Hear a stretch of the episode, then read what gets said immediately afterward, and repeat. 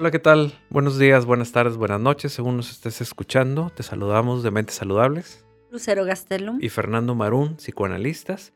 Y como siempre, cada semana tenemos un tema nuevo. El tema de hoy es la función de los padres en la adolescencia. Bueno, está un poquito más especificado en, en la etapa de la adolescencia. Los padres tienen unas funciones que muchas veces pues no, no las sabemos, lo hacemos a como nosotros aprendimos o como nosotros creemos o como nosotros sabemos.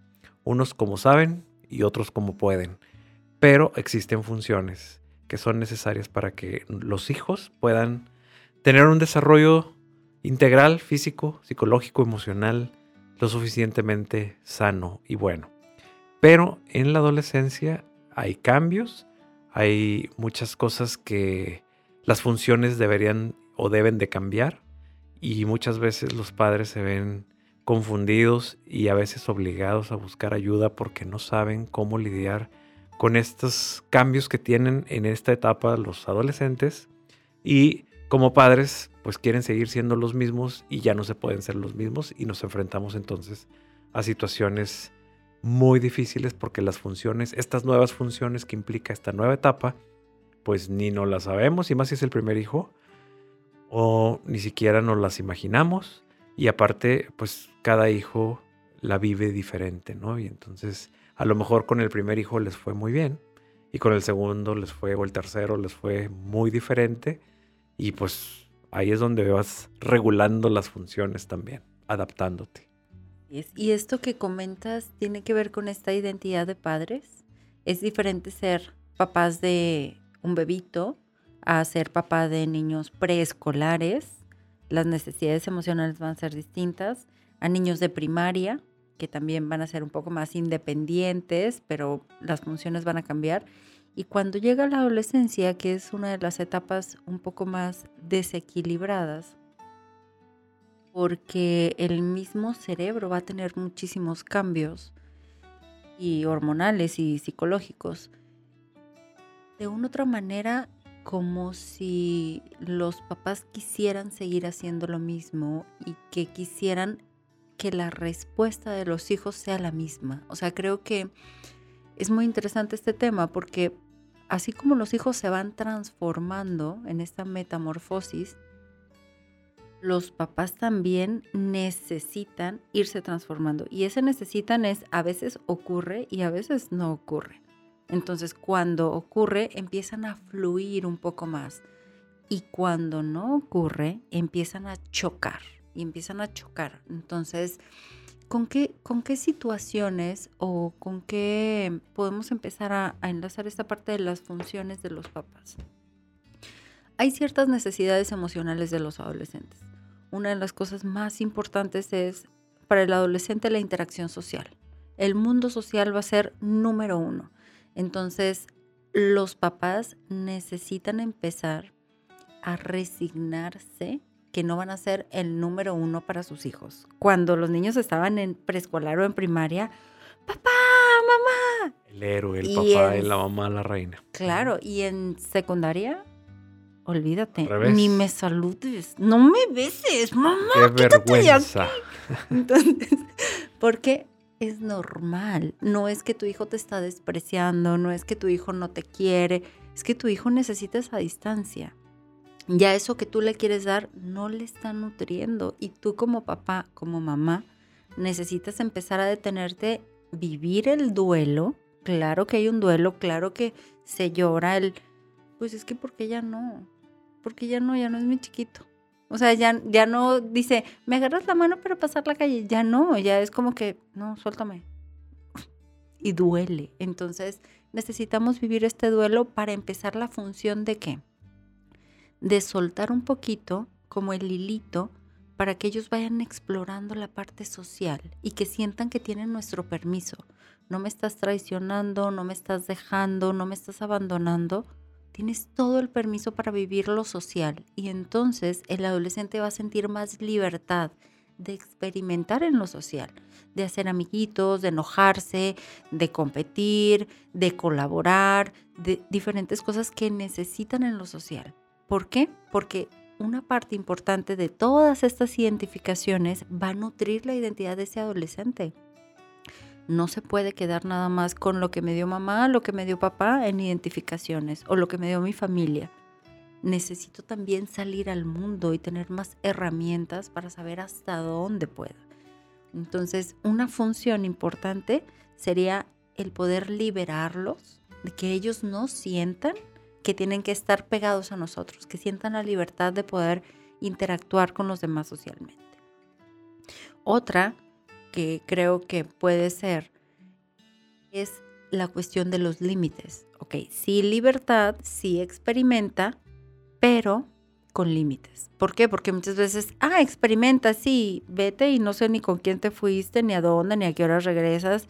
Ah, sí, te vas con Juanito y te trae su mamá. Ah, ok, pero no supiste a dónde se fue. Entonces ahí sí es importante empezar a poner límites y esos límites son ¿y a dónde vas? ¿y con quién vas? ¿y a qué horas llegas? Y si llega después de la hora que acordó, ¿por qué llegaste a esta hora? Y que el adolescente sienta que hay un freno, un frenito externo que lo está deteniendo, porque hay una parte muy importante en los adolescentes que es la búsqueda de riesgos, de adrenalina.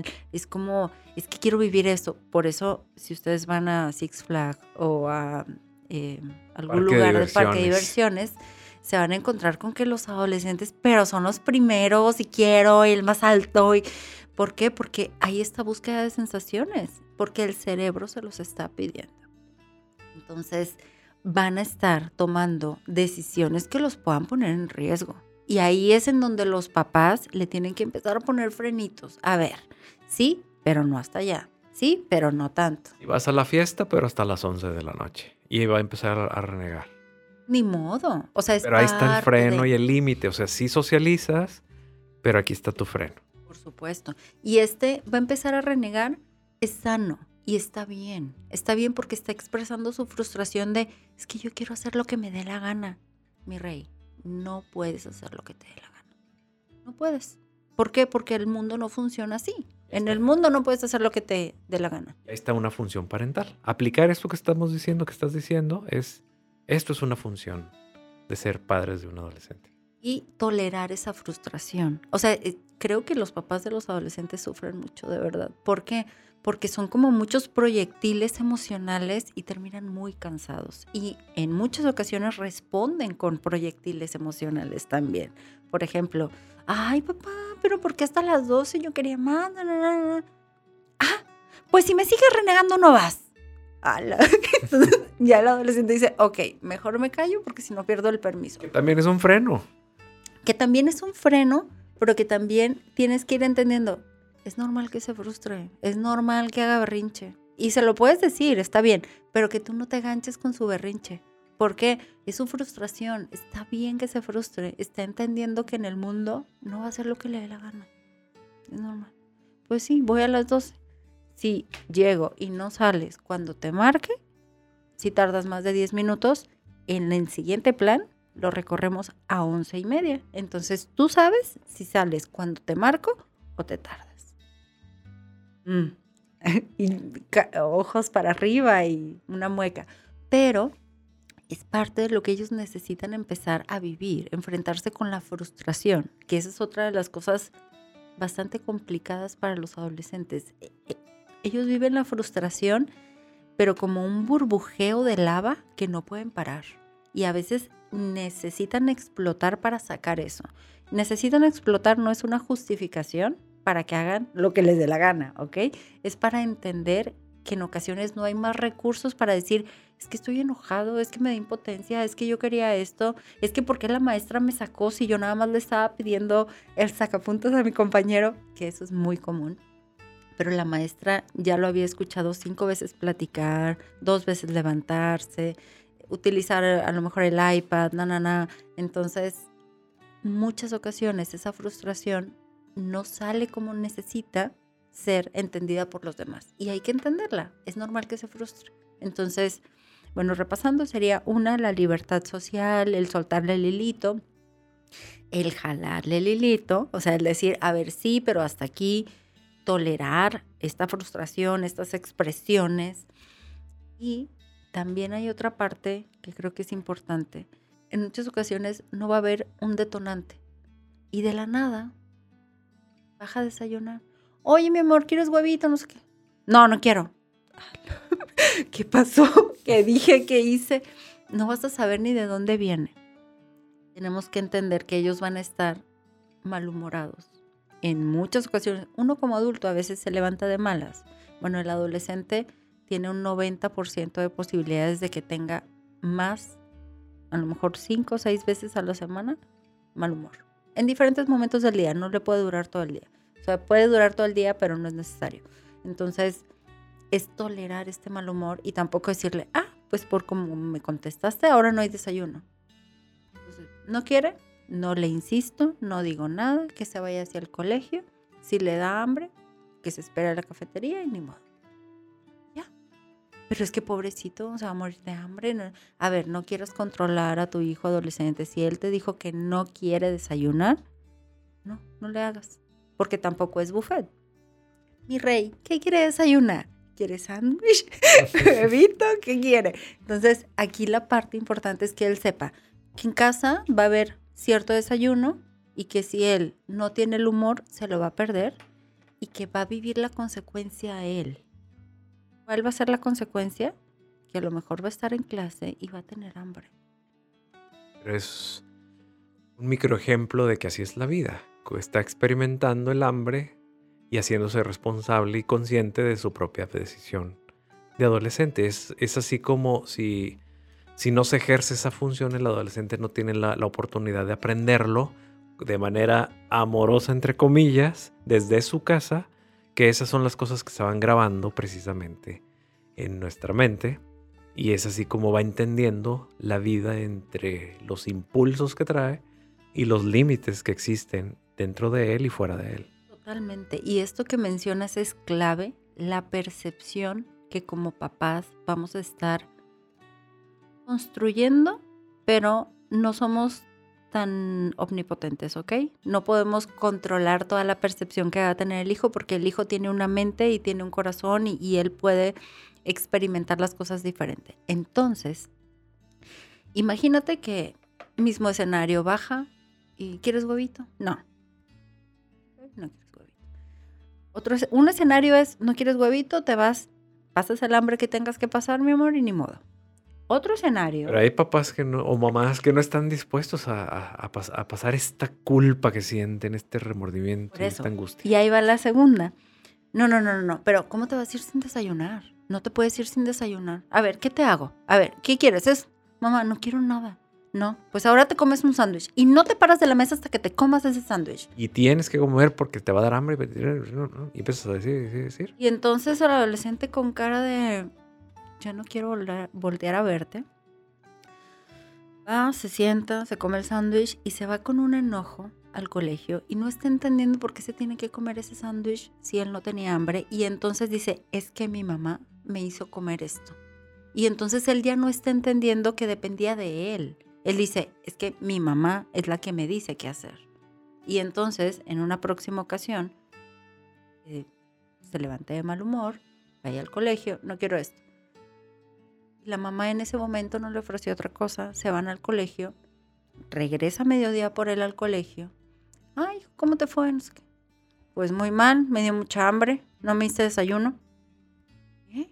Si tú habías decidido no desayunar. Pero él estaba muy acostumbrado que dependía de la mamá. Como un pajarito que le da... La decisión depende de otro y no de mí. Así es. es como el pajarito... No hay madurez, obviamente. que le está dando comida en la boca al otro y el adolescente ya no necesita que le den comida en la boca. Es decisión de él y algunos hasta se pueden hacer su desayuno como muy facilito, no de los papás. Pero ese es un escenario, pero también hay otros muy similares en donde la dinámica es la misma. Depende de mis papás. No he estudiado porque, pues porque mis papás no me han dicho que. No he hecho la tarea porque no me han preguntado por ella.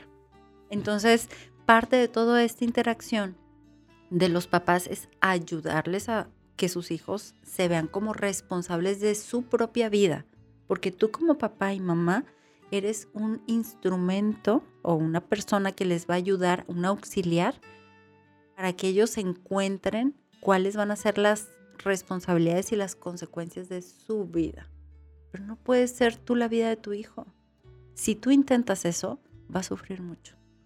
Pero muchas veces existe la confusión de que yo tengo que cumplir esta función y mi función es, si no, si no hago que te comas el desayuno, si no hago que, que te lleves el estómago lleno de comida, entonces yo no estoy haciendo mi función. Y la función no nada más es hacer el desayuno. La función es educar y la manera de educar es que yo también voy a sufrir porque estoy entendiendo que tomó su decisión, estoy entendiendo que va a sufrir de hambre en la escuela, pero también tengo que entender que es la única forma en que él tiene que reconocer que su decisión tuvo su consecuencia inmediata a nivel chiquito. Porque en la escuela pues podrá comer, pero muchos papás no, no pueden eh, imaginar precisamente esto como una función paternal, una función parental, de decir, pues voy a tener que hacer que, sabiendo yo que mi hijo va a sufrir tantito, va a sufrir hambre en la escuela, y me tengo yo que abstener de darle su comida para educarlo, muchos papás no están dispuestos a pagar este precio por hacer una función. Que este es un ejemplo muy pequeñito cotidiano, pero de estos pequeñitos cotidianos hay muchos en un solo día. Y eso es muy importante que los papás sepan que una función parental tiene que ver con eh, un sufrimiento, tiene que ver con una culpa, con un sentimiento de culpa, más que culpa, con un sentimiento de culpa a vivirse, pero pues son unas por otras, las ganancias van a ser eh, la madurez del hijo, la hija, pero también tengo yo que sacrificar en este sentido, ¿no? Yo creo que como papás se pueden preguntar, ¿por qué lo estoy haciendo? Ok, o sea, ¿cuál es mi intención? ¿Cuál es mi objetivo al estar haciendo esto? ¿En qué le estoy ayudando? Y ayudando, no resolviendo, porque ayudar y resolver son cosas diferentes. Pero ¿en qué le estoy ayudando a mi hijo en esto? Le estoy ayudando a que no tenga, le estoy ayudando a que se dé cuenta que depende de él o le estoy resolviendo la, el hambre o la preocupación que voy a tener yo después, puesta en mi hijo. Entonces, creo que parte de esto es voltearte a ver a ti y es cuestionarte, a ver, pero ¿por qué quiero que haga esto y esto otro? ¿Es indispensable? ¿Es debido a muerte? Ok. Al niño le dieron medicamento, bueno, al adolescente le dieron medicamento porque trae una infección. ¿ok? Y no se lo quiere tomar. Entonces, ahí es en donde es mucho más complicado em, que los papás puedan decir, pues que no se lo tome. Bueno, tampoco podemos obligarlo, pero sí tenemos que decirle, hijo, si tú no te lo tomas, vas a tardar más tiempo, o si no eres constante con el tratamiento y unos días sí te lo tomas y otro no, tu cuerpo no va a estar reaccionando como debería reaccionar el que va a sufrir eres tú. Yo te ayudo, yo te apoyo, yo te diría que te lo tomes. No te, lo, no te puedo abrir la boca para que te lo tomes, pero sí es importante y me preocupa tu salud. Y tu salud tú la vas a tener toda tu vida. Entonces... te va a doler. Y te va a doler. Y a lo mejor ahorita tienes 15, 16, súper feliz, pero 40, 50, 60 ya no es la misma. Y poner el ejemplo, ¿te acuerdas aquel hace un año que te dolía la muela y tuvimos que ir con el dentista? ¿Te acuerdas de ese dolor? Sí, ah, bueno, pues algo parecido. Eso es dolor. Que recordarle, significarle lo que, lo que es un dolor. Que conecte, ¿no? Conecte el concepto de dolor para que pueda, nos pueda entender, porque a veces la comunicación la hacemos así eh, a las palabras que podemos decir o entender, ¿no? Fíjate que se me está ocurriendo ahorita que en nuestro próximo episodio hablemos de las cosas que suceden para que los padres no puedan cumplir sus funciones. Los invitamos a que después de este episodio pongamos el, siguiente episodio para dar continuación para, para, estas, para estos padres interesados. Me parece genial. O, personas que no son padres todavía y que algún día lo van a hacer. O padres que tienen hijos más pequeños y que les puedan empezar a ayudar esto, esta información, ¿no? Desde mucho tiempo antes. Claro, encantadísima. bueno, pues le dejamos aquí y vamos a continuar con el otro eh, episodio para que nos puedan escuchar con este título de cuáles son las cosas que obstaculizan que los padres de adolescentes no puedan cumplir funciones. Bueno, eh, pues muchas gracias Lucero, bien interesante, tú que eres especialista en niños y adolescentes.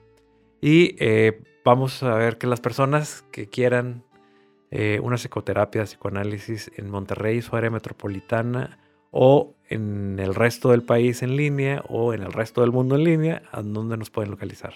Pueden encontrar en Facebook en Mentes Saludables o en Instagram en arroba Mentes Saludables MX. Encantadísima. Igualmente, Lucero, muchas gracias. Hasta pronto. Hasta pronto, bye.